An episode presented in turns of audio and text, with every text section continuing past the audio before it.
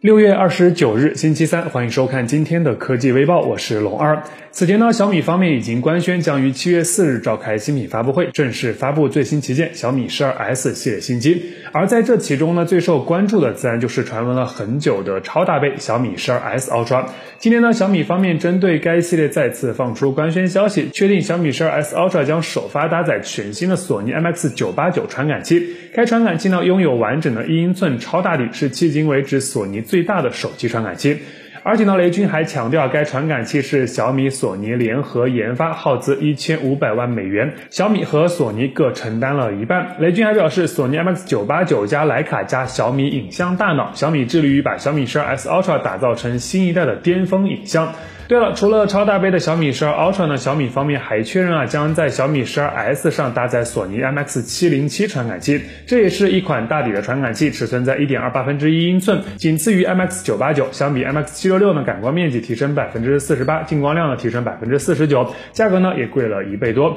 而在这张海报中呢，为了突出 MX 七零七和 MX 九八九的尺寸，小米还专门标注了 iPhone 十三 Pro Max 的传感器，仅有一点六五分之一英寸。但因此呢，也让我产生了一个个疑问。iPhone 的底更小，像素也更低，为什么相机部分的综合表现却并不差呢？所以硬件只是基础，软件和算法也是非常重要的一环。期待这次在徕卡的加持下，小米影像能实现质的飞跃。坐等发布。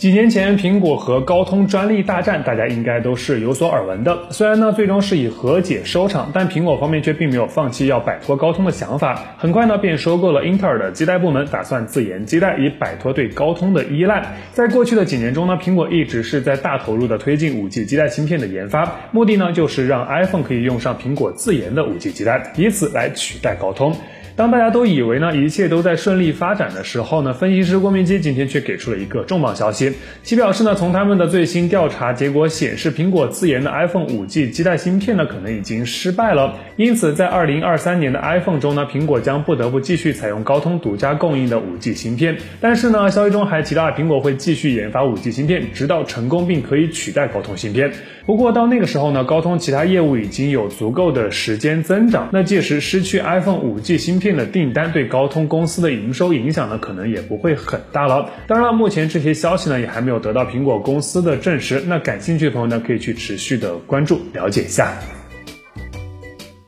昨天有网友晒出了一组疑似华为 Mate 五零系列的保护壳渲染图，虽然呢有些粗糙，但大概的轮廓还是有一定参考价值的。现在呢有网友根据这组保护壳绘制了一组相对比较清晰的华为 Mate 五零系列渲染图。整体来看呢，华为 Mate 五零系列大概率还是会延续 Mate 四零系列星环造型的相机模组，但在镜头以及闪光灯的布局上呢会有一定的调整。而且呢从图中可以看到呢，手机保留了实体的音量键，同时呢还采用了一枚红色的电源键，非常的有辨。辨识度。从目前的情况来看呢，华为 Mate 五零系列很大概率呢还是无法支持五 G 网络的，但第三方的五 G 通信壳肯定已经安排上了。从 P 五零 Pro 的使用情况来看，整体的体验还是不错。至于配置呢，该机预计将搭载一枚来自高通的骁龙八四 G 处理器，出厂预装全新的 Harmony OS 三点零操作系统，剔除了二点零版本中的臃肿的部分，整体会比较轻快。而且呢，在设备与设备之间的互联体验上呢，也将带来较为明显的升级。目前呢，华为方面暂未针对该机做出任何的官宣内容，具体的发布时间也都还是个未知数，据说是在九月份，拭目以待。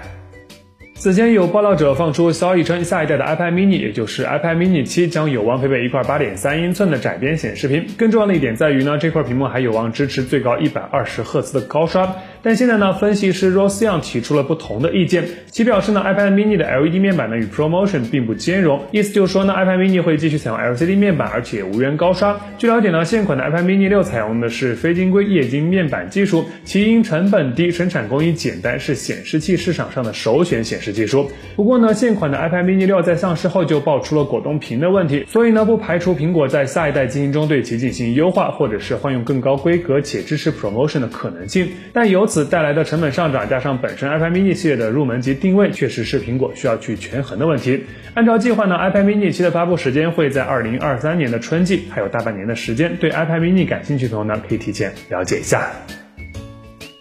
此前，上汽通用五菱与大疆联合宣布，全球首款战略合作的车型即将上市。现在呢，五菱方面正式放出了这款车型的内饰官图。该车名为2023款五菱宝骏 KV EV。相比现款车型呢，新车换用了一套双联屏的中控系统，整体由一块10.25英寸的全液晶仪表和一块10.25英寸的可触控中控屏组成。整体的科技感的营造呢，还是比较到位的。据了解呢，该车搭载的是大疆车载智能驾驶系统，中控屏呢采用了原子桌面布局设计，不仅可以实现桌面的自定义，同时还支持有语音交互、多媒体语音、地图导航、车控设置等功能。其他方面呢，新车在内饰的配色上将提供未来银和星际黑两种方案供消费者选择，同时会采用麂皮材料搭配菱格缝线工艺，整体的质感呢还是有明显提升的。动力部分呢，新车将搭载一台最大功率在四十千瓦的驱动电机，峰值扭矩一百五十牛米，提供三百零。五公里的 NEDC 续航里程，具体价格呢暂未公布，但整体的定位肯定是要高高于 mini EV 系列的。